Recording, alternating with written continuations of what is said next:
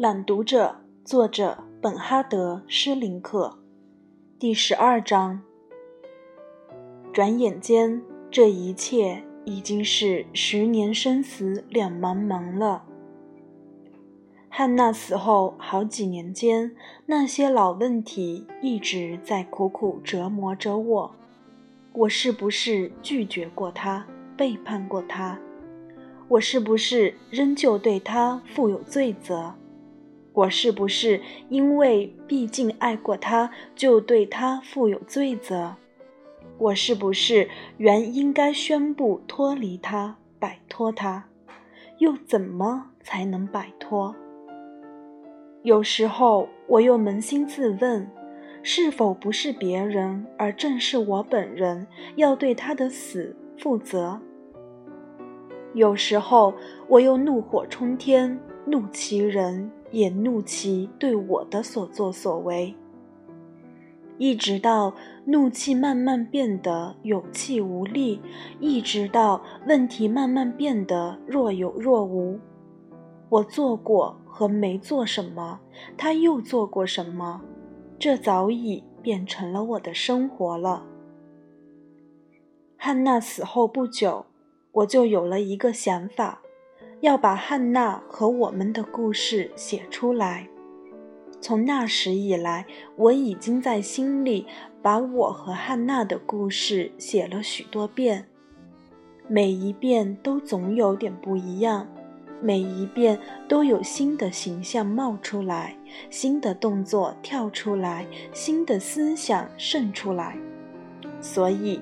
要说到这个故事，其实除了我现在写出来的这个版本，还有其他多个版本。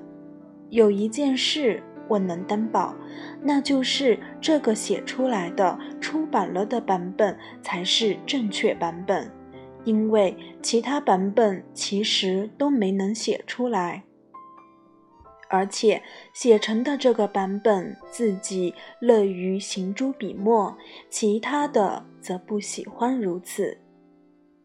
起先，我想把我们的故事写出来，仅是为了借此将它摆脱。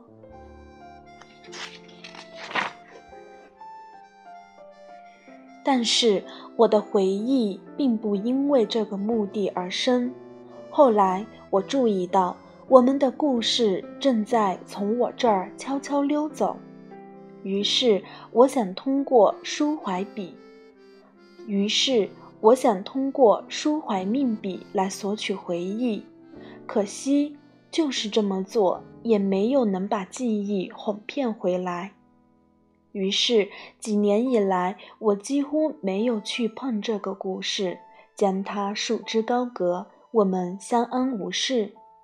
这样一来，我倒反而是得之于平静无为了。忽然间，记忆自己回转过来，记忆中一个细节牵扯出另一个细节，并带有一种天衣无缝的圆满形式，具有自己的叙述取向和完整规模了。这使我如释重负。我再也不暗自伤，我再也不暗自伤怀了。这是一个多么伤心的故事，很长时间我都是这么想的。这倒不是说我现在觉得它是幸运的故事了，但我认为它是一个真正的故事。这么一来，幸运也好，悲伤也好，也就全都无关紧要了。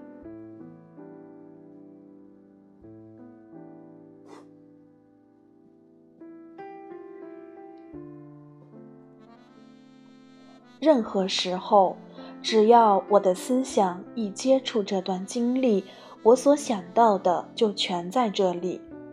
每当我觉得受到伤害时，过去受到伤害的情景就又浮现在眼前；每当我觉得负罪时，过去负罪的感觉就又涌现在心头；每当我现在觉得情欲滚滚，或者乡愁阵阵时，过去的欲念或乡愁就又萦绕脑海。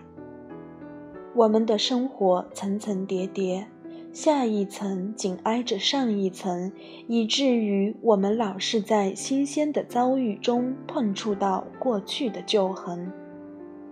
而过去既非完美无缺，也无功成身退，而是活生生的存在于眼前的现实中。从纽约一回来，我就把汉娜的钱以她的名义汇给了犹太人扫盲联盟。